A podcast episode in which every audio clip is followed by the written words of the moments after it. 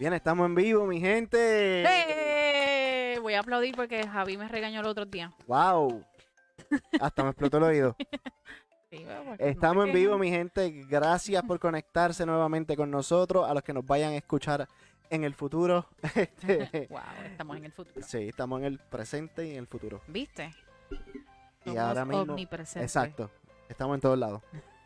y así como estamos en todos lados, nos puedes conseguir por Spotify, Apple Podcasts, eh, Google, nos puedes conseguir por todos lados. Por YouTube, Facebook, Periscope, Twitter. Etcétera, etcétera. ¿Dónde más? Eh, ¿Se quedó? Es Periscope que vez siempre se olvida. Sí, casi siempre sé que se me olvida porque pues, Am, ya no lo Google. usan. Este sí, Google Podcast. Mm, Dijiste Apple. Dije Apple Podcast, Ah, pues. creo. Instagram. Si no, pues. Si estás conectado en Instagram, hola, bienvenidos. Eh, si estás conectado en Facebook o en YouTube, hola, bienvenidos, gracias. Eh, compartan esta palabra con otras personas. Eh, y pues, aquí estamos, viernes, de desde la sala, Yes, desde la sala. video podcast. Este, estamos en vivo, mi gente, bien contento de estar con ustedes nuevamente. Eh, hace tiempo que no lo digo, ¿verdad? Hace tiempo.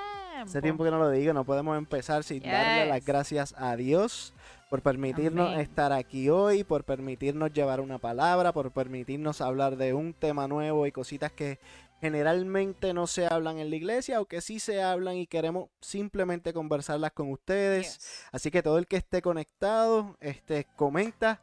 Este, el tema de hoy, ¿lo digo rápido ya? o- Bueno, parece que ya vas por ahí. Bueno, mi gente, tuvimos problemitas técnicos. Si se fijan que nos conectamos un poquito más tarde del usual, no, generalmente somos bastante puntuales. Nos conectamos a las mismas 7 y 30. Hoy fue un poquito más tarde porque teníamos problemas técnicos, pero al parecer se resolvieron. Gracias a Dios. ¡Eh! Banderita. Banderita. Ok. Yay. Eso es Este, para los que se, para los que les- en Spotify. ¿No dijiste sí, Spotify? dije- claro que dije Spotify. Ay. Estás como tres horas más tarde. Anyway, el punto es que estamos aquí, estamos en vivo, eso está en mute. Este, y me escuché doble de momento. No eres tú, es la Este, música. Este, y nada, el tema si de hoy escuchan es- a nuestro hijo gritar por ahí, es que está corriendo. So, pues, le envían saludos. Este, el tema de hoy ha salido varias veces en la pantalla. Para los que están en Instagram, lo voy a repetir obviamente. También recuerda que nos puedes llamar a WhatsApp al 735-6899, 407-735-6899. Nos puedes escribir en WhatsApp, mensaje de voz o llamar. Este, no sé si conecta el sistema de llamada, pero nos puedes llamar y yo te contesto el olvídate. Este, Si no, pues este, nos pueden enviar un voice en WhatsApp. Exacto. El mensaje de el mensaje de hoy. Ay, mi madre. También. Aleluya. También. Este, el, el tema de hoy es, ¿entregaste o te quitaron? Una pregunta realmente. Dilo, dilo en forma de pregunta como Dora la exploradora. ¿Entregaste o te quitaron? Cling, cling, cling, cling. Estoy haciendo los ojitos. Qué bonito. No sé si se ven. Bueno, si está en Spotify no se ven. Pero si está en YouTube y en los otros lugares sí se ven. Eh, ¿Entregaste o te quitaron? A veces escuchamos muchas veces por ahí como que, ah, eh, el enemigo me quitó. Muchas, este, me quitó lo que, lo- las bendiciones que Dios me había dado, el enemigo te las quitó. ¿Es posible eso? ¿Es posible que el, que el enemigo te quite, este, cosas o, o tú se las entregaste al enemigo? Vamos, vamos a, a- la- es una pregunta bastante abierta. Porque puede ser, pues entregaste muchas cosas o te quitaron muchas cosas. Puede venir de muchos lados. Pues para comenzar, mucha gente dice eso, de que el enemigo les quita. Este. Y yo, pues, no sé. Si aplicamos la pregunta, ¿el enemigo te quitó o le entregaste? Hay mucha gente que por lo contrario dice, yo le entregué mi vida o yo le entregué esto a Dios. Por el, ¿verdad? Por- Ajá, no, claro, claro. Para decir lo, lo contrario. Yo le entregué esto a Dios, yo le entregué esto a Jesús, yo, mi, mi familia está en las manos de Dios, que es una forma de entrega. Pero cuando vienes a ver, realmente no lo han entregado. Y de eso vamos a hablar más adelante y lo vamos a aclarar. Queremos tirar todas las bases, ¿verdad? Yes. Y quiero empezar por eh, definir la palabra entrega. Entregar es poner una cosa o una persona en poder de alguien o bajo su responsabilidad. Eh, dice eh, otra versión que dice rendirse o dejar de enfrentarse a algo o alguien. O sea, que entregar es poner en manos de, de otra persona y darle esa responsabilidad, ponerse bajo su responsabilidad y bajo su poder de otra persona, o entregarse, rendirse o dejar de enfrentarse a algo o alguien. Me parece curioso esta segunda eh, definición que dice rendirse o dejar enfrentarse a algo o a alguien, porque cuántas veces nosotros estamos peleando contra algo o contra alguien y estamos dándole a la lata y, y- y uno se cansa de pelear y uno se cansa y, y muchas veces lo decimos, estoy cansado de pelear con esto. Pero en algún momento, como yo decía ahorita, Sí, perdona que te interrumpa. si en, en Facebook se nos fueron las cámaras por ahora. Pero sé que nos escuchamos, así que quédate con nosotros, no te vayas. So, de, de alguna manera puede ser que digas, ah, este, como, como les decía ahorita, este, ah, en, en- yo le entregué esto a Dios, yo le entregué porque las batallas son de Dios. Pero si tú sigues peleando contra eso y realmente no, pues entonces realmente no se lo entregaste a Dios. Es lo que me dice esa definición. Porque la definición dice que es rendirse. O sea, yo me rendí y ya yo no voy a pelear contra eso. Bendiciones. Mira, Pastor Peter nos dice, pero se escucha, que es lo importante. Así que amén. Este, bendiciones, Pastor. Eh, so, exacto. So eso, no sé si tú quieras decir algo más al, respe- al respecto. Wow, Este, enredo. no, la de- la- eh, eh, eh, generalmente no, nunca te mencionan este, una definición de, de entregar. Es algo que aprendemos desde chiquito. Desde chiquito te dicen dame algo y automáticamente, y lo, lo pienso ahora, porque pues, ahora con nosotros con que tenemos un hijo ahora pequeño, pues nosotros no le hemos dicho nunca la definición, obviamente es bebé. Eso no lo va, no, a lo mejor no procesa la definición como nosotros ahora, pero nadie te lee la, informa, la, la, la definición de lo que es entregar. Y eso de, de rendimiento es bien importante y obviamente vamos a entrar más en eso este más adelante. Este y, de quitar, ¿tiene o no? A eso voy. Quitar significa separar o apartar una cosa del lugar en el que está. O sea, tú lo quitas de un lugar hacia otro y lo separas. Eh, tiene otra definición que dice hacer que desaparezca o deje de existir una cosa, especialmente algo material que está en un lugar o algo inmaterial que es de una persona. Te da un ejemplo, dice, este detergente quita hasta las manchas más difíciles. Wow. Es el. No, te faltó, te faltó el anuncio, hasta la marca ya. Ariel. Chuchín. Este, pero entonces lo que dice quitar es que tú lo separas o apartas para una cosa o lo mu- mueves de un lugar en el que está. El ejemplo de ese es quitó los platos sucios de la mesa y puso otros limpios. Uh, uh, ¿Qué, qué, juego. qué detalle? Quitó los platos sucios de la mesa y, Y puso, los limpios. Ese es el ejemplo que te da la definición. ¿De dónde sacaste la definición? Esto es Google. Ok, de google.com. Y no me pagan por eso. Y pero la otra dice que puedes hacer, hacer que desaparezca o deje de existir una cosa, especialmente algo material que está en un lugar o algo inmaterial que es de una persona. Algo inmaterial significa que es algo tuyo que no estaba, que no se puede ver, que no se, que no es tangible, Ok. ¿verdad? Inmaterial, pues es algo que no, o sea, no es materia. O sea, que te pueden quitar este algo espiritual. Eso no es material. Ahí dice que puede hacer que desaparezca o deje de existir. Ok. Ok, mira qué chévere. Qué Sí. bonito. El detalle es que entonces tenemos que definir cuando estas cosas suceden. Porque si nos vamos a... Cuando esto me dice lo de separar o apartar una cosa del lugar en el que estás, pienso rápidamente en Jeremías. Tú estás apartado. O sea, es- Dios te apartó para algo. Eso es lo que yo pienso. O sea, Él te removió del pecado, te apartó. Eso es lo que me hace pensar esa, esa definición. Te apartó. El mismo ejemplo que da. Quitó los platos sucios de la mesa y puso otros limpios. ¿Qué hace Jesús con nosotros cuando se entrega? O sea, Él remueve nuestros pecados, nos deja limpios y puros para que nosotros estemos básicamente, nos aparta, o sea, nos quita del mundo para, para hacer de, de- de nuestra verdadera casa, que es el cielo. Eso es, la eso es lo que me hace pensar esa definición. No sé si a ti te dio... No, exacto, por eso, por eso recalqué ese ejemplo de lo de los platos sucios, porque me parece bien interesante porque es exactamente lo que Dios hace con nosotros. Yes. Cuando nosotros le entregamos nuestra vida a Dios, Él nos limpia. y que básicamente viene de algo de que fue como que una cosa lleva a la otra. Porque entonces, si nos vamos a la definición de quitar, que él lo apartó ya, es como que volvemos a casa. O sea, al, al él quitarnos del pecado y cuando nosotros entonces entregamos nuestra vida, es volver a casa. Es volver a lo que realmente él quiso hacer desde un principio, que era quitarnos. Eh, no sé, y eso entonces me lleva a mi ejemplo. Yo quería traer el ejemplo del hijo pródigo. Hice mi ejemplo porque me asignó algo de la nada, pero ajá. Yo no le asigné absolutamente con- nada, señores. No se dejen llevar. Continuamos. No se dejen llevar. Mi, el, eh, uno de los ejemplos que yo quería traer es está en Lucas 15, 11 al 32 y es donde en la palabra ah, Jesús da habla de la parábola del hijo pródigo. ¿Y por qué esto, verdad? Este, esto me llevó a esta parábola. Cuando comienza eh, Jesús hablando, eh, yo tenía aquí y se quitó y se fue y pero, problema.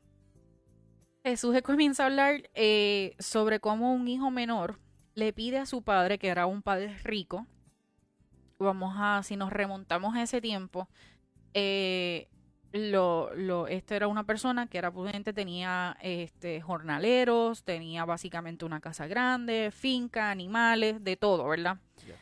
Este, y ese hijo menor le dice al papá, eh, ¿sabes qué, papi? Eh, quiero que me des todo lo que me pertenece. En- en- básicamente le estaba pidiendo su herencia, su porción de lo que le tocaba de su herencia Por adelantado. por adelantado porque su papá estaba vivo. Usualmente las herencias se entregan cuando, eh, eh, cuando te haces heredero, es cuando esa persona muere o pasa. Este, pero en este caso, el, el hijo se lo pidió de antemano, o sea, lo quiero ahora. El padre eh, se lo dio, o sea, que el padre entregó, pero el padre también había apartado esa porción de- para él. Que se ven las dos cosas. Él- él- él como papá había apartado una cantidad de cosas, de dinero, cosas materiales para sus hijos, porque tenía dos hijos. Eh, bueno, se habla de hijos aquí. Si Peter está todavía conectado y sabe que hay algún, algún otro hijo, los puede poner por ahí. Él es nuestra referencia para estas cosas. Es el, el, sabiondo en estas cosas. Pero en este caso nos está hablando de dos hijos. Entonces, hubo un hijo que también recibió de estos bienes a pesar de que no los pidió. So, a él le entregaron algo que él no pidió, pero al otro él lo pidió y se lo entregaron. Este, el hijo menor cogió ese dinero, esa herencia y se fue a otro a otro país. Y cuando está en ese país, la palabra dice este que en algún momento, cuando yo lo había gastado todo, sobrevino una gran escasez en la región y él comenzó a pasar necesidad esta parte me está curioso porque muchas personas o rápidamente en nuestra carnalidad nosotros decimos, eso fue el enemigo. El enemigo se metió y le provocó eso. Pero es que yo veo otra cosa. Yo veo que Dios permitió que algo sucediera. Yo veo que Dios, básicamente, el Padre le, le, ¿verdad? le dio una provisión. Here you go, haz con él lo que tú quieras. Lo mismo que hace Dios con nosotros. Tú tienes estas cosas, tú tienes tu vida, tú puedes hacer con ella con lo que usted quiera. Por eso tenemos el libre albedrío. En esta parte, pues sí, él dice que comenzó a pasar necesidades. Y pues muchas veces nosotros somos bien rápidos en decir, eso fue el enemigo. Yo no, yo digo que es una oportunidad de Dios, en en el que Dios le estaba tratando de enseñar algo y lo estaba tratando de procesar. El punto es que después de eso, él siente mucha hambre, pasa muchas necesidades, decide trabajar como este eh, dice aquí, este, cuidando cerdos. Él venía de una familia rica, de una familia pudiente, y pasó a ser básicamente lo más bajo en otra ciudad, apartada de su papá, de su familia, y decidió hacer lo que pudiese para poder este, sobrevivir. Muchas veces nosotros hacemos eso en nuestra vida.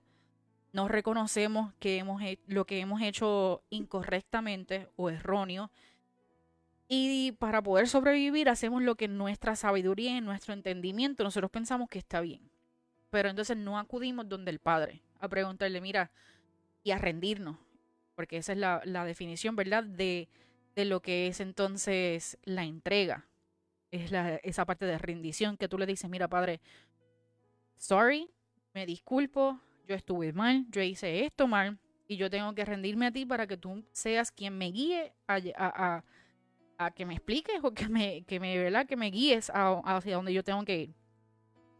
El punto es que en algún momento él sí recapacita y reconoce que básicamente él, dice, en la, en la, casa de mi padre hay jornaleros que, jornaleros que están comiendo mejor que yo. Entonces yo estoy aquí pasando necesidad sin tener que pasarla. ¿Cuántas veces no nos pasa eso a nosotros? Nosotros estamos pasando necesidades porque no queremos reconocer que hemos hecho algo mal o porque que fallamos en algo. Y el orgullo, entonces entra el orgullo, entran muchas cosas que nosotros decimos como que no, o sea, no quiero no quiero reconocer que estoy mal y sigo entonces ahí básicamente este este revolcando todas estas emociones, todas estas necesidades sin necesidad. Eh, llega el punto en que él dice, él reconoce y dice, yo tengo que volver a mi padre. Tengo que volver a mi padre y yo tengo que decirle, papá, he pecado contra el cielo y contra ti. Esa parte a mí me para los pelos todas las veces que lo leo, porque él reconoce que además de su Padre terrenal está el Padre celestial. Y reconoce que primero pecó contra su Padre celestial por hacer las cosas incorrectas, por salirse de orden, porque al él pedir una herencia, él se salió de orden, él pidió algo que él, que él no supo manejar. Muchas veces nosotros le estamos pidiendo algo al Padre que nosotros no sabemos manejar y muchas veces Él no los va a dar porque nos va a querer enseñar, nos quiere procesar, nos quiere dar una lección de vida. Eh, pero entonces Él dice, he, he pecado contra el cielo y contra ti, ya no merezco que me llame tu hijo, trátame como si fuera uno de tus jornaleros. Así que emprendió el viaje y se fue a su padre. Todavía estando lejos, cuando su padre le vio y se compadeció de él, salió corriendo a su encuentro, lo abrazó y lo besó. Esa parte también me conmueve porque en estos tiempos, el tú faltarle respeto a un padre era básicamente una de las peores cosas que tú podías hacer. Obviamente todavía lo es, pero en esos tiempos sí eso era tratado como que con mucho cuidado, y ese padre en, en otros, eh, en esos tiempos usualmente no corrían, o sea, los reyes, los sacerdotes, los, las personas pudientes no corrían donde nadie. En este caso vemos un padre que sale corriendo al encuentro del hijo, no el hijo que sale corriendo al encuentro del padre. Y el joven le dice, papá, he pecado contra el cielo y contra ti, ya no merezco que me llame tu hijo. Pero el padre ordenó a sus siervos, pronto, Traigan la mejor ropa para vestirlo. Pónganle también un anillo en el dedo y sandalias en los pies. Traigan el tenero más gordo y mátelo para celebrar un banquete. El papa le hizo una fiesta. No importando que él haya hecho, no le pidió explicaciones, no le dijo tú tienes que, eh, que, trabajar y te tienes que ganar entonces el pan. No, o sea, el papá le devolvió todo a como estaba antes de irse, le entregó más e hizo una fiesta en su nombre. Este, eh, todas estas cosas, las sandalias, el anillo, todas tienen un significado importante. básicamente el, entregarle ropa es entregarle nuevamente su, su este, reinado, el anillo. todo tiene un símbolo, pero vamos a pasar rápidamente. Y dice, al final, en el, en el versículo 24 dice, porque este hijo mío estaba muerto, pero ahora ha vuelto a la vida. Se había perdido, pero ya lo hemos encontrado. Así que empezaron a hacer la fiesta ahí tú puedes ver entonces una entrega total, una entrega real, cuando entonces el hijo se desprende de su voluntad y dice, yo no quiero vivir más a como yo sé, a como yo entiendo que está bien, porque me doy cuenta que cuando estoy fuera de orden y estoy fuera de mi padre, estoy incorrecto. Acá Peter nos dice en la Biblia, dice que él cayó en sí antes de ir a casa de su papá y hubo un proceso de aceptación y arrepentimiento. Tal parece que estaba tan ciego que no veía su necesidad y así mismo es el pecado. No nos permite ver nuestras necesidades. Exactamente. Entonces a él, a él, como dice Peter, caer en sí es como que él esa rendición, ese, ese, ese darte cuenta de que, mira, yo no sé hacer las cosas. O sea, yo, yo tengo que reconocer que hay un poder por encima de mí, que yo tengo que estar bajo un gobierno que es por encima de mí, que es el gobierno de nuestro Padre. Y que volvió a, a, su identidad Correcto. en, en el- su padre. Exactamente. Y de eso yo voy a hablar más ahorita. Ah. no, dale, habla, habla, habla. Este, ¿no? Y, y, y después de ese ejemplo, pues también tenemos el, el ejemplo de Job.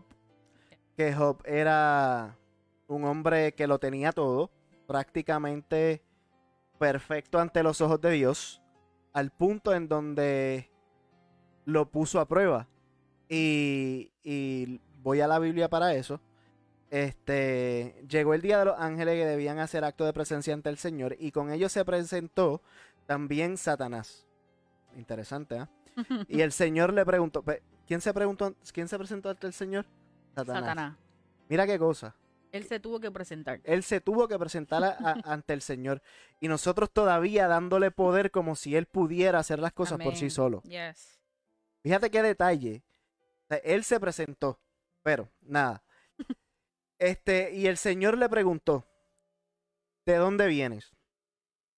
Satanás le contesta, vengo de ro- rondar la tierra y de correrla de un extremo a otro, le respondió Satanás.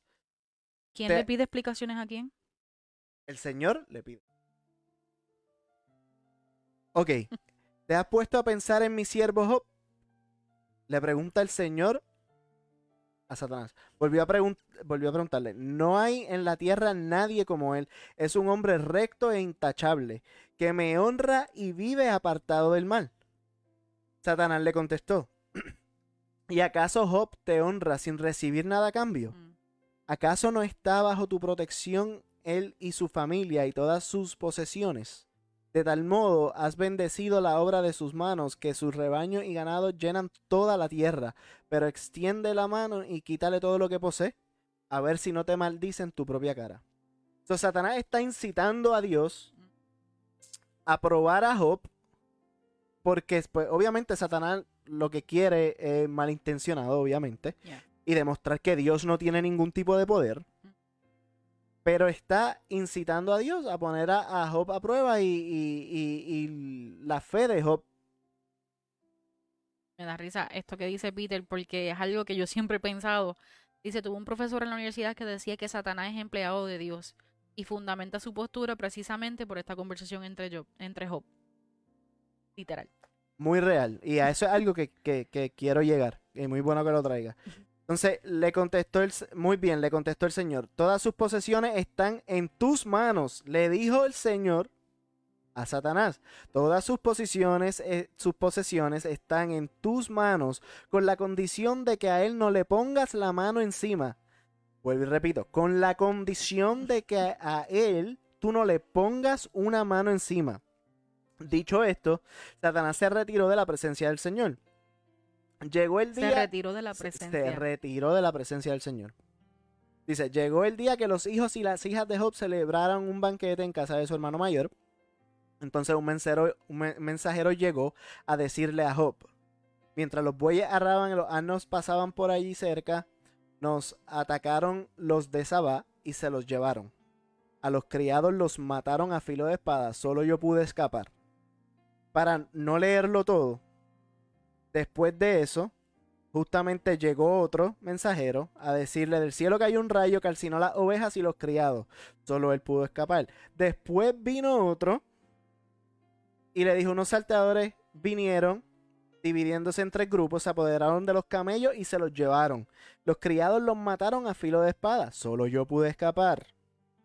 Después vino otro mensajero y le dijo, los hijos y las hijas de usted estaban celebrando un banquete en casa del mayor de todos ellos, cuando de pronto un fuerte viento del desierto dio contra la casa y derribó sus cuatro esquinas, y la casa cayó sobre los jóvenes y todos murieron.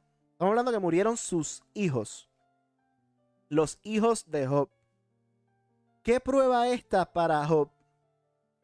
La confianza que tiene Dios en nosotros. Para decir, a este tú puedes ponerle las pruebas que tú quieras. Y él no va a dejar de confiar en mí. Yes. Eh, al llegar a este punto, Job se levantó, se rasgó las vestiduras, se rasuró la cabeza y luego dejó caer al suelo en actitud de adoración. ¿Cómo es? O sea, yo entiendo, se, se peló la cabeza, se rompió las vestiduras. Si a mí me pasa todo esto, yo me pongo rebelde. Yo me pongo malo. Y me pongo en depresión y hago todo, todo eso. Pero que, que él dijo rápidamente, se tiró al suelo en actitud de adoración. Te, acabas de perderlo todo y justamente cuando lo pierdes todo, adoras a Dios. So, tú en, en, en, en, en tu condición ahora mismo, ¿estás adorando a Dios? Porque te faltan tres pesitos en la cartera. ¿Estás adorando a Dios? Porque a lo mejor lo que comiste hoy fue arroz blanco y no el restaurante que querías y le estás adorando a Dios. mm. Este hombre lo perdió todo. Y como quiera está adorando a Dios. Entonces, la, la historia es larguísima. Pero lo que impresiona de esta historia es que Job nunca dejó de adorar. Nunca, o sea, sí se molestó, sí cayó en depresión, inclusive en cierto punto llegó hasta reclamarle a Dios. Sí, porque en algún punto él le dice, o sea, ¿para qué, para qué, para qué mi vida? O sea, pa- what's the point? ¿Cuál es el punto sea, de yo estar aquí? Yo llevo toda esta vida aquí, he hecho todo, te he creído en todo, te he, he seguido en todo, pero me lo has quitado todo. Porque yo estoy aquí. punto la esposa se le va en contra, eh, sus amigos se le van en contra. eh, y, eh, pero básicamente, al punto, bueno, no, sorry. Sí, el punto es que es un proceso y un tiempo en la vida de Job que permitió Dios. No fue el enemigo. El enemigo dio la sugerencia. Satanás dio la sugerencia. Yo quiero hacer esto. Y no fue la, la sugerencia. No nos creamos tan importantes. Porque no es, no era porque Satanás la tenía con Job. Job, el, eh, eh, el, el que usarán a Job fue idea de Dios. Dios dijo, ah, tú quieres contra mí, porque Satanás quiere derribar a Dios. Quiere demostrar que nosotros vamos a hacer algo en contra de Dios. Satanás quiere a Dios, no nos quiere a nosotros, no quiere tus 20 pesos en tu cartera, no quiere a tu familia. Él quiere que tú maldigas el nombre de Dios, que tú te vayas en contra de Dios para que él para que él, él ganar poder por encima de Dios. So, realmente vemos que Dios mismo le dice, ah, sí, tú quieres venir en contra de mí, tú quieres que alguien me- me maldiga. Ah, pues búscate a Job, a ver. Porque él, él básicamente apostó al de él, como, quien- como decimos por ahí. Job entregó, le quitaron. Job, ambas cosas. ¿Por qué voy a decir ambas cosas? Job le entregó todas sus cosas. En Job 1.21 dice, entonces dijo, desnudo salí del vientre de mi madre y desnudo he de partir. El Señor ha dado, el Señor ha quitado. Bendito sea el nombre Eso, del Señor. yep.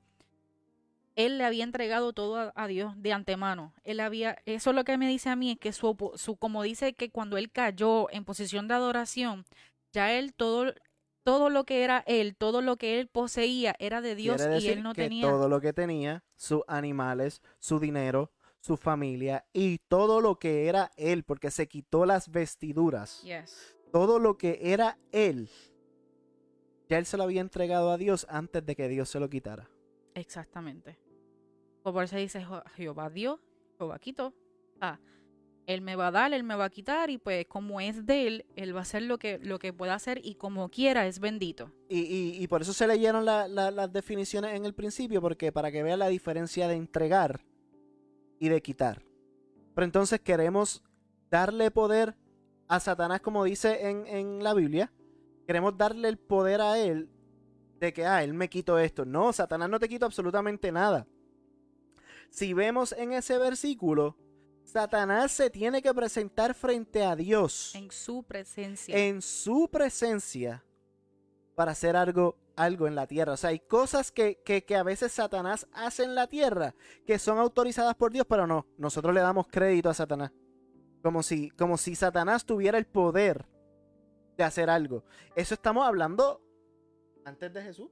¿Mm? Estamos hablando antes de Jesús. Cuando Jesús vino a la tierra, que venció, el enemigo no tiene ningún tipo de control sobre nosotros. Y entonces, aquí es que volvemos otra vez a la pregunta de hoy. ¿Eres tú quien le está entregando las cosas a Satanás? Muchas veces nosotros decimos cosas como las de, y las apunté para que no se me olvidaron. Olvidaran, yo he escuchado frases cuando dice, el enemigo me está tratando de quitar la paz. O el enemigo está tentando contra mi familia. El enemigo quiere eh, que yo esté en enfermedad. Pero cuando ves a la persona se pasa comiendo súper mal, bebiendo cosas que no tiene que beber, fumando. Tú dices, ¿es realmente el enemigo que está eh, tentando contra tu salud? Vemos una familia desunida, una familia que no ora, una familia que no va a la iglesia, una familia que no adora a Dios. Y el enemigo está tentando contra tu familia. O eres tú que ya se la entregaste, que ya le diste una parte. Porque muchas veces nosotros mismos le estamos entregando las llaves al enemigo para decirle, mira, es por aquí, entra, pasa. Mi matrimonio sí está a mitad, entonces le cuchichamos y hablamos a diferentes personas sobre nuestro matrimonio, nuestra pareja, pero no le hablamos a las personas correctas o no vamos a la presencia de Dios, así como hizo Satanás.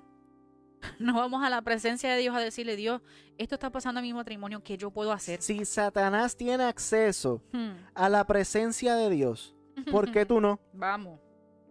¿O por qué tú tienes que esperar a que el pastor te diga, no, Uf.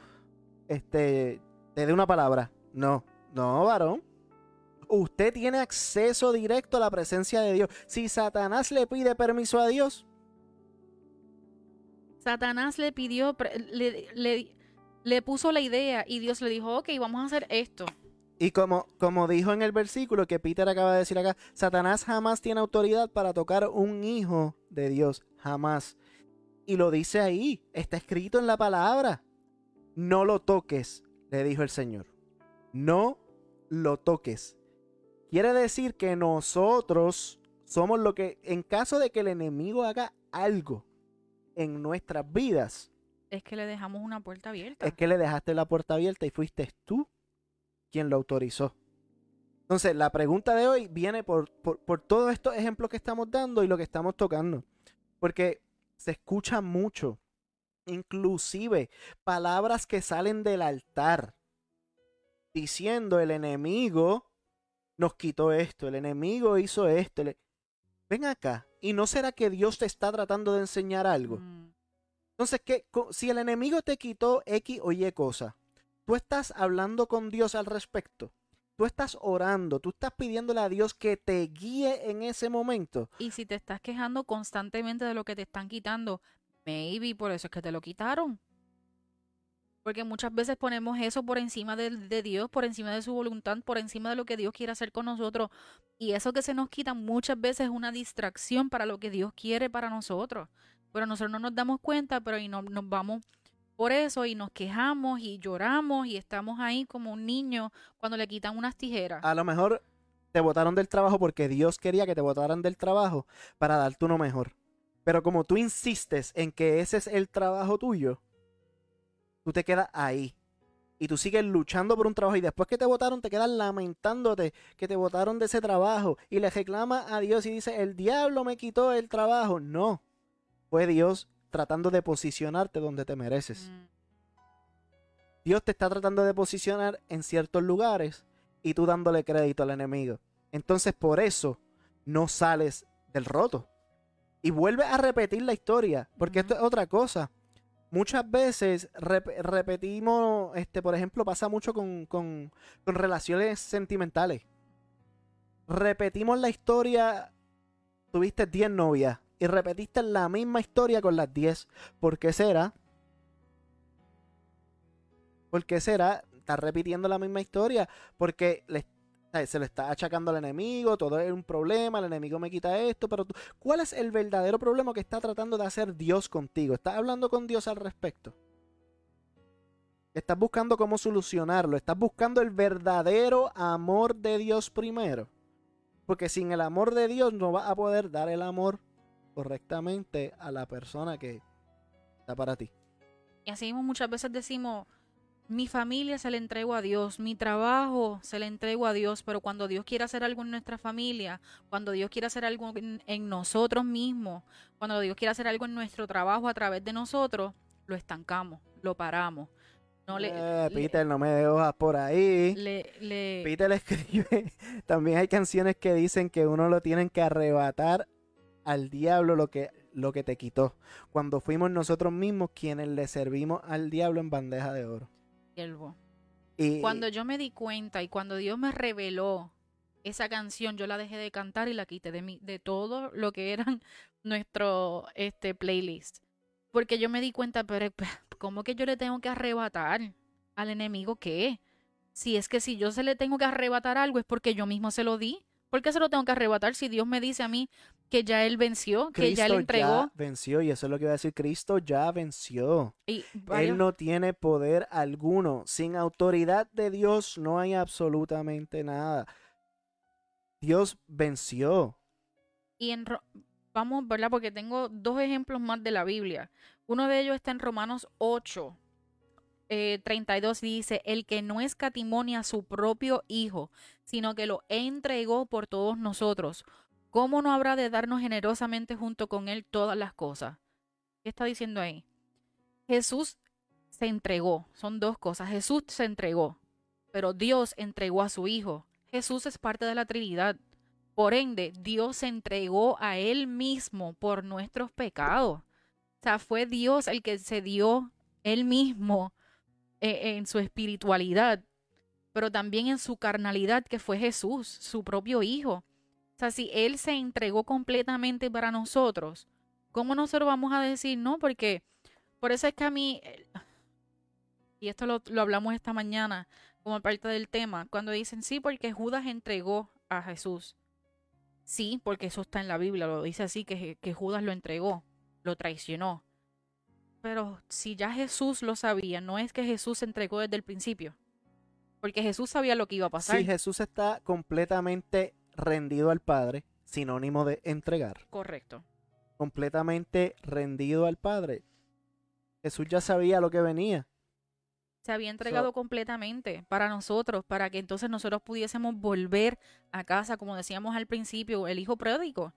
O sea, ¿qué hizo el padre? Corrió donde su hijo, porque quiso que, o sea, qué rico que volviste, qué bueno, te voy a devolver todo y más. E incluso en, ese, en, ese, en esa parábola, el otro hijo, el que siempre se quedó con su padre, le, re- le reclama a su padre y le dice, pero es que yo me quedé contigo, yo siempre he sido obediente, pero ¿y por qué a él le hace fiesta? A mí nunca me has hecho una fiesta. Y el padre vuelve y le recalca, es que él se había ido, él estaba muerto, él, él, él ya no estaba y volvió a casa. Nosotros tenemos que celebrarlo. ¿Cuántas veces nosotros estamos dentro de la iglesia y nos quejamos porque le hacen más fiesta a los que vienen a los pies de Cristo nuevo, a los que se convierten nuevos y nosotros estamos llorando porque el pas- pastor no me saludó hoy? El pastor no me hizo esto. Vamos a quitarnos de nuestra voluntad y vamos a hacer la voluntad del Padre. Vamos a celebrar esos momentos con Dios y en Dios, porque es, y de eso quería hablar, que lo habíamos mencionado ahorita y Javi estaba hablando de eso ahorita, de las posiciones. Y es importante que nosotros veamos eso por esto que está en Gálatas 2.20.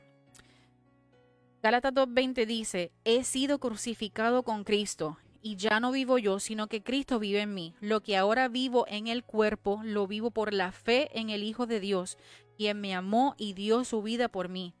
Vemos nuevamente, Jesús se entregó completamente, pero yo estoy crucificado con Él.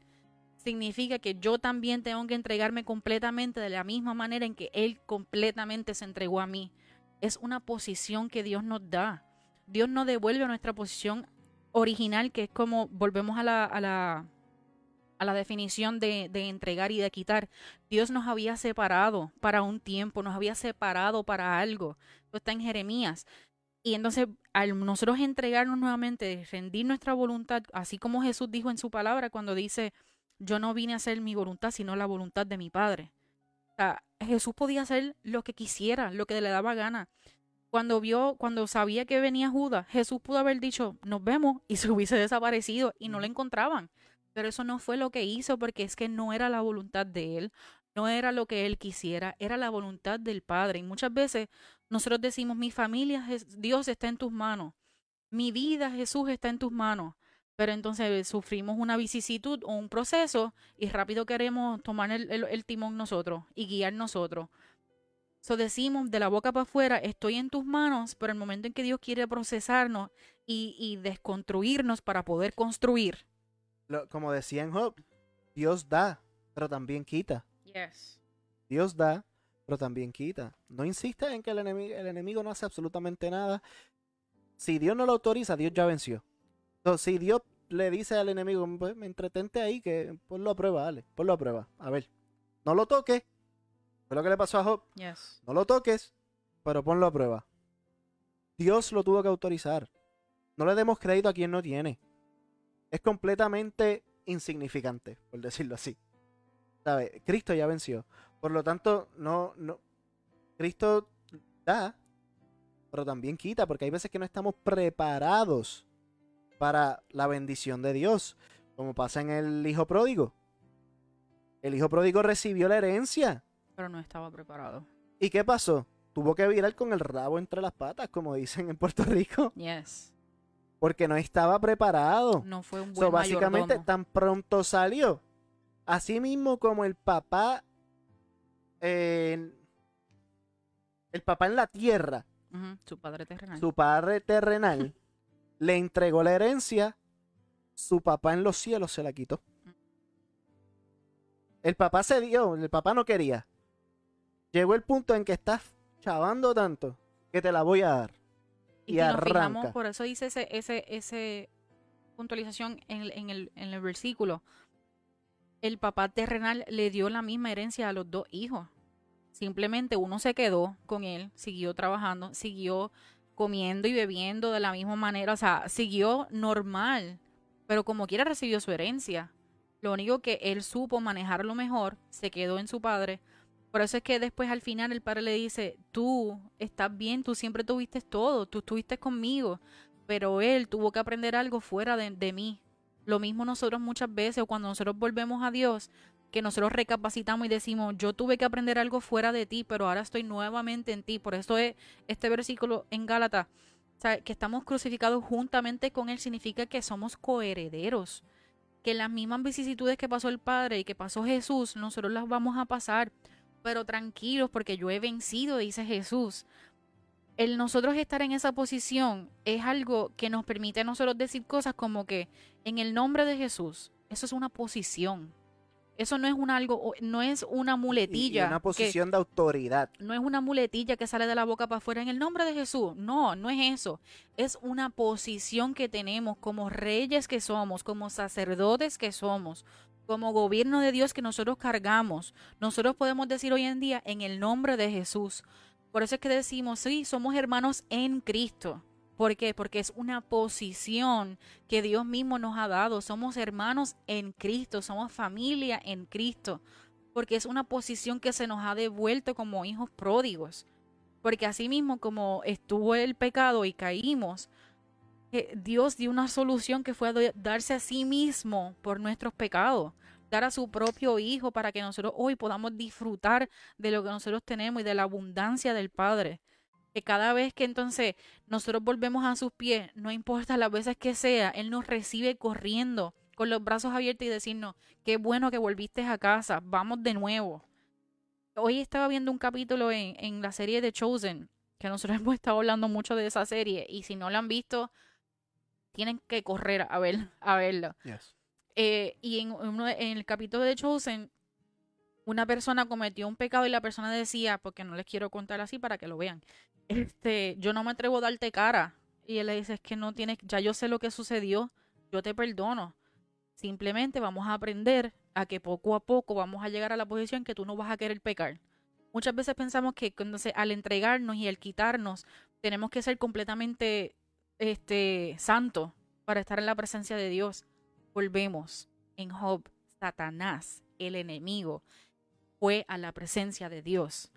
Para tú ir a la presencia de Dios no hace falta nada más que tú te entregues y te y, reconozcas que Él ya te ha apartado. Y que Él es Dios. Y que- Reconozcas que Él es Dios. Exacto. Porque si Satanás no reconociera que Dios es Dios, no ibas a la presencia de Dios. No tenía que pedirle permiso. Tan simple como que él tuvo que pedirle permiso para tocar un hijo. Y es más, Dios fue el que le dio la idea. Él dijo, yo quiero hacer tal cosa, que estoy, estaba rondeando por allí por el mundo, viendo cómo entonces te ponía en mala, pero no encontré nada. ¿Y qué le dijo Dios? No, ¿Has pensado en mi siervo Job? Dios le dio la idea. So, no, quítate de, de la mente el decir el enemigo, el enemigo, el enemigo, y mejor busca dentro de ti porque a lo mejor eres tú mismo. Tienes que, primero tenemos que sacarnos la viga de nuestro ojo para después ir al del prójimo. Y esto no solamente aplica a cuando queremos juzgar a alguien, aplica... Esa, esa, esa viga, pues, para, para este caso de este tema, esa viga es el enemigo. Yes. O sea, ah, el enemigo me quitó esto, el enemigo... me- No, varón. Dios da y Dios quita, lo dice ahí. Yes. Por lo tanto, si, si tú no estabas preparado para, para la bendición de Dios o para eso que Dios te dio, así mismo como te lo dio, te lo quita. Y te hace pasar ciertas pruebas, te da unas enseñanzas, cosas nuevas, a ver cómo, cómo tú reaccionas para que aprendas. Una vez tú aprendes juntamente con Él, porque tampoco es que vayas tú a aprender por tus propias cuentas que tú vayas a hacer las cosas por tus propias cuentas. Tú lo haces por tus propias cuentas y se convierte en un círculo. Porque Dios no te va a entregar la bendición hasta que tú estés listo. Ya te lo dio una vez, te puso a prueba con la bendición que te iba a dar y te la quitó. Eso quiere decir que no estabas listo. Ahora, hasta que no estés completamente listo para hacer las pruebas que te vaya a dar Dios, las lecciones que Dios te vaya a dar, no te va a entregar la bendición. Yes. Y eso, eh, esto para nosotros siempre abrimos nuestro corazón. Esto me hace pensar a mí como cuando Dios nos quitó a nuestra primera hija. En ese momento yo lo veo ahora y yo digo, yo no jamás estaba lista. Nosotros como pareja no estábamos listos para recibir un hijo. Y nosotros lo que podíamos hacer es a lo mejor manejar incorrectamente esa bendición. Y, y vamos a, no estábamos en Dios, no estábamos en nuestra posición en Dios, no estábamos ordenados, no estábamos organizados. Realmente nosotros no íbamos a ser buenos mayordomos de ese niño. Asimismo, como Dios dio, Dios, Dios dio, Dios quitó, porque supo y reconoció, pero también me dejó saber con eso que en algún momento me- se, me iba a dar nuevamente. Porque yo siempre dudé de que en algún momento yo pudiera ser madre. Porque la ciencia siempre me dijo que yo no iba a ser madre. Pero en ese momento, no en ese momento, porque me tomó mucho tiempo entenderlo y- y verlo de esta manera. Pero en algún punto yo dije, por lo menos ya sé que sí puedo tener un hijo. Simplemente no era el momento. Y poco a poco, hasta ahora que yo, cuando ahora yo tengo al- niño y me doy cuenta y cuando lo veo corriendo y eso, es una bendición enorme y todos los días yo le doy gracias a Dios. Pero todos los días también digo, wow, Señor, si yo me hubiese quedado, si tú me hubieses seguido con e- en ese entonces a esa niña, qué revolujo hubiese sido probablemente, porque realmente nosotros no estábamos preparados y no estábamos en una posición para recibirle la carga que, que conlleva tener un hijo. O sea, porque hay que ser reales. El tener un hijo es una responsabilidad enorme. O el tener un hijo eh, es una gran responsabilidad del padre. Tú te, tú te abres como puerta, realmente. Tú estás, como dice, como estábamos diciendo en Gálatas, estábamos con- juntamente con Cristo. En ese momento no estábamos así. Y muchas veces eso nos pasa en la vida con muchísimas cosas. Queremos la casa, pero entonces no tenemos el trabajo correcto, no tenemos la actitud correcta. Nuestro corazón a lo mejor desea mucho más la casa que a Dios. Y Dios nos va a quitar todas esas cosas del medio para que volvamos a Él. Asimismo como el hijo pródigo tuvo que volver al Padre porque se dio cuenta cuán errado estaba y cuánto le hacía falta estar dentro de, de su casa, con su familia, a tal punto que él dijo, mira, yo me entrego como jornalero, como empleado, yo no quiero ni ser ni hijo, pero su identidad era ser hijo. Dios no te quita la identidad, Dios no te va a volver hacia atrás porque Dios tiene algo apartado para ti. Dios te apartó desde antes de la fundación del mundo. O sea, no hay nada, ni nadie, nada ni nadie, terrenal o espiritual, que pueda quitar lo que Dios ha hecho y lo que Dios ha diseñado. Por ende, el nosotros entonces decirle y darle crédito y decir, el enemigo me quitó, le estamos quitando poder al Padre. Estamos diciendo que entonces el Padre no tiene autoridad, que el Padre no puede hacer. Eso. Es lo que estamos diciendo, que el gobierno del Padre no tiene, que tiene mucho menos poder que el poder de Satanás. Si fuese así, hermanos, no estuviésemos aquí. no estuviésemos aquí porque hay muchas pruebas y cada día vemos pruebas mayores y cosas mayores. Si ya- fuera así, Cristo no hubiese vencido. Correcto, no, Si de- fu- no diría eso. En el mundo hallará desaflicción, pero tranquilos, porque yo he vencido al mundo. Y ahorita hablábamos en, en la radio, en la porción que estábamos, y decíamos esto porque muchas veces tomamos eso como muletilla o como slogan, como dije la, la otra vez, y, y en vez de, hay muchas veces que tenemos que reconocer y realmente sentir el proceso. ¿A qué me refiero con esto? Que tenemos que reconocer qué es lo que está sucediendo, porque creernos omnipotentes en el momento no es real.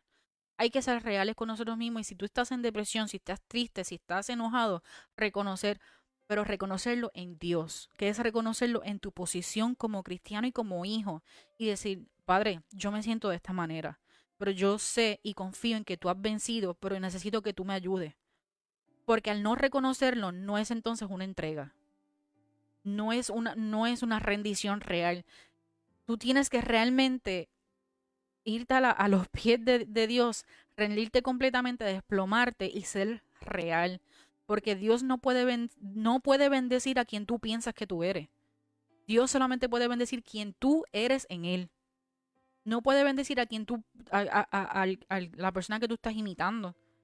No puede bendecir, a lo mejor no te puede enseñar a salir de la depresión si no le reconoces que estás en depresión vas a seguir ahí en la depresión, vas a seguir en la ansiedad, vas a seguir en la adicción, vas a seguir en la Lo pornografía. reconoces y no se lo entregas. Yes, Porque tienes que entregárselo. yes, Si no se lo entrega y te quedas con él, pues entonces. O sea, tú tienes que entregárselo para que entonces él te lo pueda quitar. yes. Que por eso es que Lo mueve de posición. lo mueve de posición. ¿Sabes? Tú se lo entregas a él. Tienes que trabajar en eso. Obviamente, esto puede pasar de la noche a la mañana. Claro, claro que sí. Mm. Puede pasar de la noche a la mañana. Pero realmente está en ti y En cuán rápido entregue. Este, hay, eh, no sé si Peter todavía está por ahí porque yo esta parte realmente no me la sé muy bien, pero sí sé que se supone que los israelitas estuviesen X cantidad de días en el desierto, no sé si creo que eran siete y fueron años. Ahí escuchan a nuestro. y fueron años en vez de días porque ellos mismos estaban caminando, dando vueltas en el mismo lugar. Así mismo nosotros. Eso está en la Biblia porque es que nosotros somos así testarudos. Entonces estamos dando vueltas en el mismo asunto porque no reconocemos, porque no queremos ver lo que Dios nos está tratando de enseñar. Entonces queremos poner otras cosas por encima de Dios y Dios va a dejarnos ahí. Va a dejar ¿Sabes cuando tú marinas una carne para que sepa buena? Eso es lo que va a hacer Dios. Te va a poner tu carne a prueba, te va a dejar tu carne remojándose en ese en ese en ese adobo para que tú este aprendas a sacrificar la carne para que entonces tu espiritualidad pueda salir a flote, porque muchas veces estamos pensando en la carne, estamos pensando con que de aquí para afuera sin la sabiduría de Dios. Y así entonces no vamos para ningún lado, no estamos haciendo absolutamente nada, porque entonces estamos haciendo todo fuera de Él. Y para eso no fue que Él entregó a su Hijo, para eso no fue que Él entregó, no se entregó a sí mismo. Él se entregó porque Él quería que nosotros estuviésemos juntamente con Él en todo, no en unas solas cosas. Él nos hizo coherederos. Coheredero significa que lo mismo que tiene Jesús, lo tengo yo. Que las mismas cosas que hizo Jesús, yo las puedo hacer pero yo tengo que aprender a que cada día sacrificar mi carne para que mi espíritu sea el que piense, el que actúe. Yo tengo que entregarme a mí completamente, rendirme a mí completamente y reconocer que yo estoy bajo una autoridad mayor. Por eso me, me pareció impresionante eh, el, el significado de entrega, que dice es tú que tú no vas a pelear más la batalla. Esa canción que tanto nos encanta que dice que ya no vas a ya no vas a pelear la ¿cómo es que mi dice? batalla. Así peleo mi batalla. Así peleo mis batallas, no, pero la otra, que dice este eh, vas voy a tener la victoria, la batalla es tuya, Señor. Ajá. O sea, ¿qué significa eso?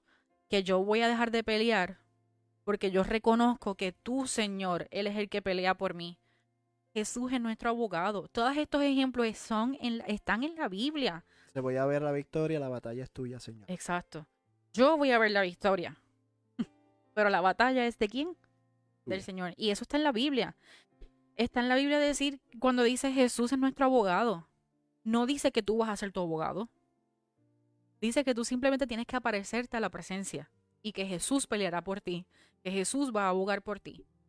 Pero si nosotros queremos aparecernos en la corte de los cielos y representarnos a nosotros mismos, va a haber un pequeño problema porque no todas las veces reconocemos correctamente, no tenemos la sabiduría de Dios necesaria para, para pelear correctamente lo que se hace, hace falta decir o hacer. Yes. A la gente de Instagram, este, se nos está yendo la batería ahí. Así que, para ustedes, aquí llegamos. Así que Dios los bendiga mucho y pues, Sigan para Facebook sigan para Facebook. o YouTube. Entonces, pero no podemos decir estas cosas y utilizar esta, esto, estas frases o versículos como muletillas y no realmente vivirlas. Tenemos que vivirnos la palabra. Tenemos que vivirnos las cosas en que creemos.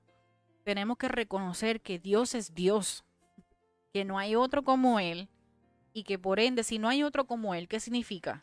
Que yo no soy como Él. Yo soy hecho a su imagen y semejanza. Yo sí estoy llamado para ser santo. Sí, yo estoy llamado a ser perfecto. Pero que es algo que va a ser día a día, paso a paso. En cada proceso aprender a reconocer quién es Dios, dónde está Dios y dónde estoy yo en Él. Y si hay algo erróneo dentro de mí, yo entregárselo a Dios. Porque si no, ¿sabes qué va a pasar? Que Él te lo va a quitar. Para que tú aprendas a rendírselo. Esa casa por la cual, cual tanto hayas luchado, pero entonces no amas a Dios y estás por enci- poniendo por encima tu casa, por encima de la voluntad de Dios, lamentablemente puede llegar el punto, no voy a decir que sí te va a pasar, voy a decir, puede ser que en algún momento Dios te quite esa casa, porque si la estás poniendo por encima de la voluntad de Él, Pero cuando ves que la vas a perder, pega a decir, ay Dios, ¿por qué me hace esto? es el enemigo. Pero nunca le oraste a Dios en tu casa. nunca le rendiste adoración en tu casa. Algo, yo no sé, yo sé que Marian la vi conectada por ahí, no sé si está conectado ahora, pero Marian, este, que, que yo digo que ella es parte de Gimplosos porque nos ha acompañado en muchos momentos y en muchos de los podcasts. Este, pero algo que hace Marian y su familia, ellos han reconstruido su casa de manera impresionante. Pero una cosa, hola, de una manera impresionante. Pero cuando ya te, ella pone las fotos de su casa y cuando pone los procesos de su casa, tú ves como ellos se lo están viviendo como familia y cómo agradecen al Padre por, por eso y porque lo viven como familia, porque lo ven como una bendición del cielo y cómo han podido pasar ese proceso de construcción y cómo ven la mano de Dios. Cuando ella eh, pone una foto, sube una, una foto de, de- algún proceso que están haciendo en la casa, ella hace un post que realmente me, o me puse sentimental, porque tú ves como que realmente la casa de Marian es la casa de Dios. No es la casa de Marian y su, y su familia, es una casa que Dios les dio, que es de Dios y que ellos lo están manejando.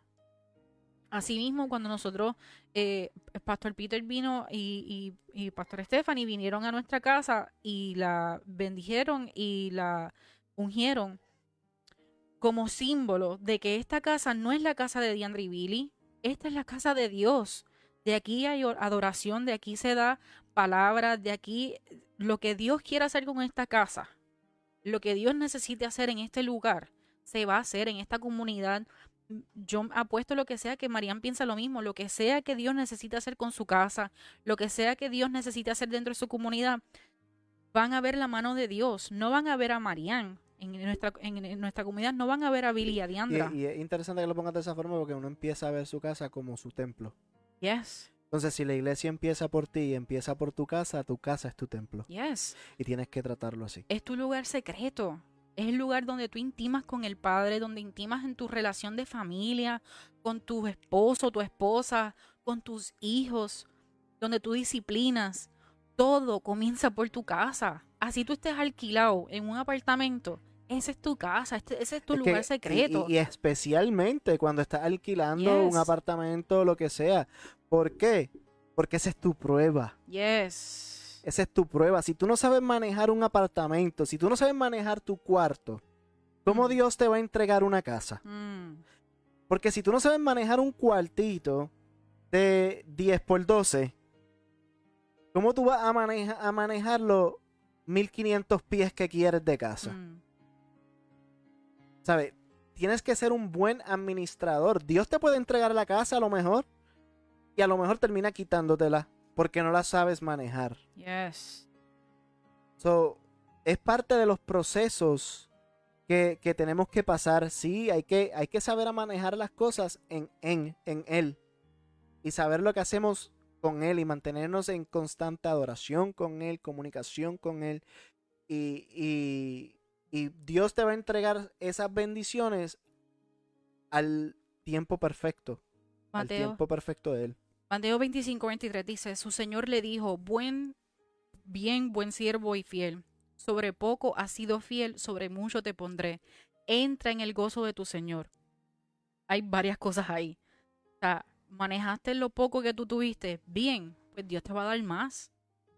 Y ahí vas a ver el fruto cuando tú le entregas a Dios lo que es tuyo y lo que no lo es.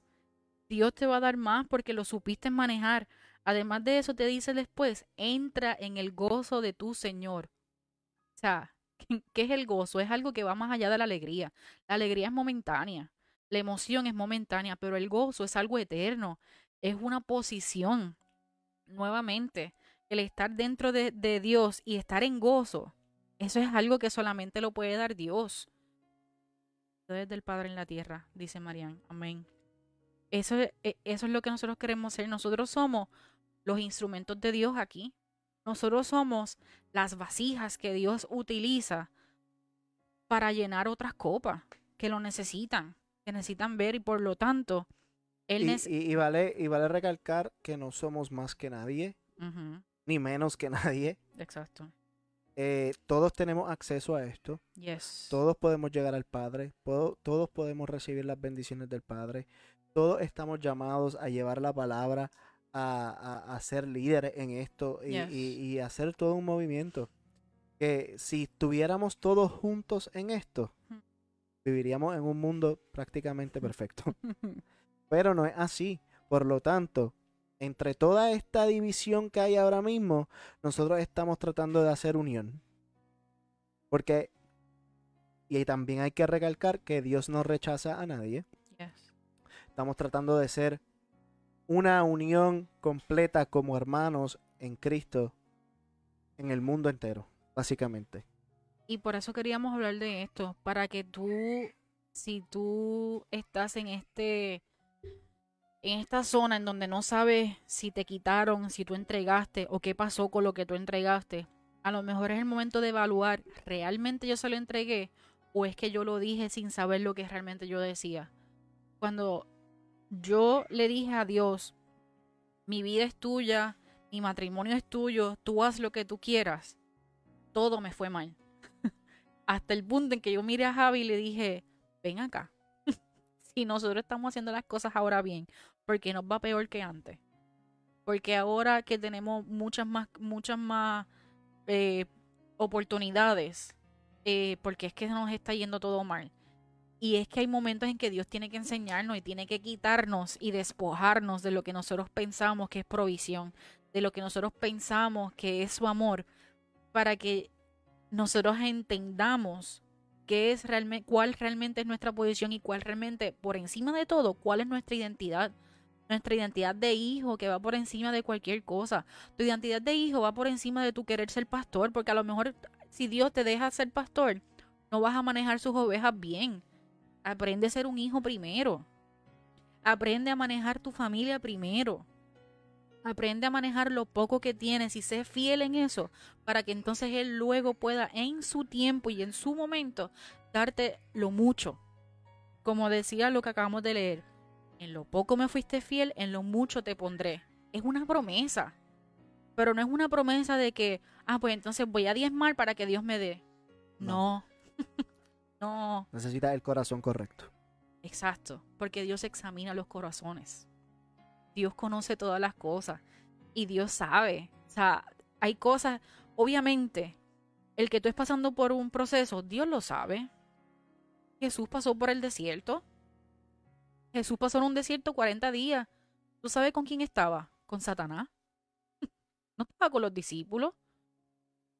Estaba con Satanás debatiéndose y Satanás tentándolo y tentándolo. Yo te doy tal cosa, yo te doy tal cosa ofreciéndole lo mismo que realmente iba a tener, pero ofreciéndoselo fuera de tiempo. So, cuidado a quien tú le entregas fuera de tiempo las cosas. Porque esa es tu oportunidad de tú reconocer, espérate, no, este no es el momento de yo entregar esto, no es el momento de yo entregarte esto, porque entonces puede ser que se lo estés entregando incorrectamente al enemigo. Nadie le entrega a conciencia algo al enemigo. No es algo que hacemos. el programa te Marian, eh, muchas veces nosotros, este, antes de ir a lo que dice Marian, nadie entrega a conciencia algo al enemigo. Tú no dices, ay, hoy le voy a entregar mi vida al enemigo. Porque pues, puede ser que alguien lo diga pues porque está cansado de su, de su vida o no sé. Pero nadie dice como que hoy le voy a entregar mi familia al enemigo. ¿Qué tú crees? nadie dice eso pero muchas veces inconscientemente, porque no reconocemos nuestra identidad y nuestra posición en Dios, lo hacemos. Marian dice, muchas veces nos tocará entregar, no porque Dios lo necesite, será para que Dios, para Dios glorificarse. Creceremos en el proceso, duele, pero vale la pena. Nuestro testimonio será de bendición para otras vidas. Amén. Siempre nosotros decimos eso, que es algo lo que nosotros a lo, lo, que a nosotros Dios permite que nos pase no es para nosotros sí una porción es para nosotros pero más allá de eso es para que otros puedan ver lo que Dios ha hecho a través de ti.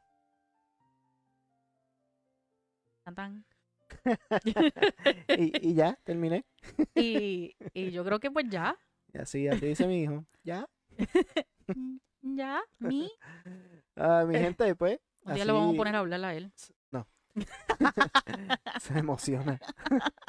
este, así vamos terminando, mi gente. Este, un temita bastante abierto y complicado. Este, entregaste o te quitaron. Eh, es una em, más que un tema, es algo que te puedes preguntar tú mismo. Es algo que te puede, o sea, después de haber escuchado todo esto, evalúate. Evalúate y pregúntate, ¿entregué o me quitaron? Pregúntate por qué. ¿Para qué? Y esto salió porque una vez una persona ahí me dijo, sí, porque yo le entregué todo a Dios y yo misma le pregunté, ¿tú le entregaste o te quitó? La persona nunca me pudo responder. Pero realmente yo veía en ese momento a lo mejor lo que Dios estaba viendo. Y Dios estaba viendo el proceso completo y el proceso culminado. Y yo pude ver esa revelación en la vida de esa persona. Y yo decía, Él no entregó porque si hubiese entregado, eh, estuviera viendo el fruto cuando tú no ves el fruto en, lo que tú entregaste, es porque hay algo erróneo, hay algo que tú tienes, como decía Javi, tú tienes que evaluar qué es lo que está pasando. Si yo no veo un fruto de Dios, los frutos de Dios si van a la palabra y los buscan. No es solamente el dinero. si tú no ves el fruto en, en tu vida, incluso si tú no sientes paz al entregar algo, es porque no lo estás entregando correctamente. Porque cuando tú le entregas a Dios, viene a ti la paz que sobrepasa todo entendimiento. Que tú dices, Señor, mi, mi vida está en tus manos. Yo no entiendo lo que está sucediendo. Yo no sé lo que tú vas a hacer. Yo no sé por qué tú quieres que yo haga esto. Pero como yo estoy en tus manos, yo confío en que tú estás bien. ¿Y qué hizo Jesús en el barco cuando vino la tormenta? Durmió. No te estoy diciendo que te acuestes a dormir y te olvides de los problemas. Sí, sí, por eso no. te estoy diciendo que tienes que descansar en Dios, descansar en Jesús, en tu posición como hijo y reconocer que tú estás bajo el gobierno de Dios y que tú estás en las manos de Él y que la mayor bendición la vas a encontrar en, en su, en, en la vida de Él y en el poder vivir tu vida en Él como un trabalengua. Pero es algo que te cambia la perspectiva totalmente. Eh, si yo te comparo a ti mi vida antes de, de Cristo y después de Cristo, dos vidas completamente distintas. Yo puedo disfrutar de lo que es el gozo hoy día. Back then yo tenía que, que sustentarme de muchas cosas para poder vivir bien y para sentirme bien. Hoy día me sostiene la voluntad del Padre y yo decir, Dios mío, pues lo que tú quieras, lo que tú pienses, esta casa que nosotros tenemos fue voluntad del Padre completamente. Si nosotros pudiéramos contar la historia de esta casa completamente, es, fue la voluntad de Dios. Nosotros hace varios años atrás le dijimos a Dios, necesitamos casa, eh, los alquileres aquí están high, necesitamos una casa y queremos hacer y tratamos de hacerlo por la voluntad de nosotros y tratamos de hacerlo como nosotros queríamos y Dios dijo, "Mm, mm, no, no es el momento. Y le dijo a Javi, esperen tres años. Mi gente, yo no les miento, pero esta casa se nos fue entregado tres años después que él lo dijo. Si él lo dijo, él lo va a hacer. Pero hay que aprender a ser pacientes, a entregarle a completamente tu vida a él para que él pueda hacer su voluntad. Y llamen por... Ah. Pero, pues, déjame. No, estoy muy lento. Este. ¿Qué pasó? iba, a hacer un cambio acá a la música para, para que no te quede en el. En el mood de, de Hey, llorar. en- en- Ahí está. Mira qué rápido cambio de a gozo. Sí. El gozo que tengo yo, ¡pum! Mundo no me lo dio. Y siguió el piano. Eh, parece que queremos seguir las dos cosas. No importa, esto es desde la sala. Gracias por conectarse ahí el día de hoy. Si ustedes piensan y sienten y creen esta palabra puede tocar a una persona que usted conozca, compártalo. Estamos en todas las plataformas digitales de streaming. Eh, estamos en Facebook, Twitter, Instagram. Compártenos, danos like, eh, comenta. Si tienes algo, si lo ves después y tienes algo que comentarnos, déjanos saber. Queremos saber su opinión. Yes. Eh, Eh, estamos Escríbenos a. WhatsApp. Exacto. 1-407-735-6899. Nos puedes escribir en cualquier momento para lo que tengas que decir. Y con Por lo mucho gusto- contrario, si necesitan oración, si necesitan un consejo, si necesitan algo, estamos abiertos para hablar con ustedes, estamos abiertos para orar por ustedes. Y si no, tenemos personas que también nosotros le podemos referir para que entonces los aconsejen. Los amamos Yes. mucho. Gracias por conectarse y nos vemos.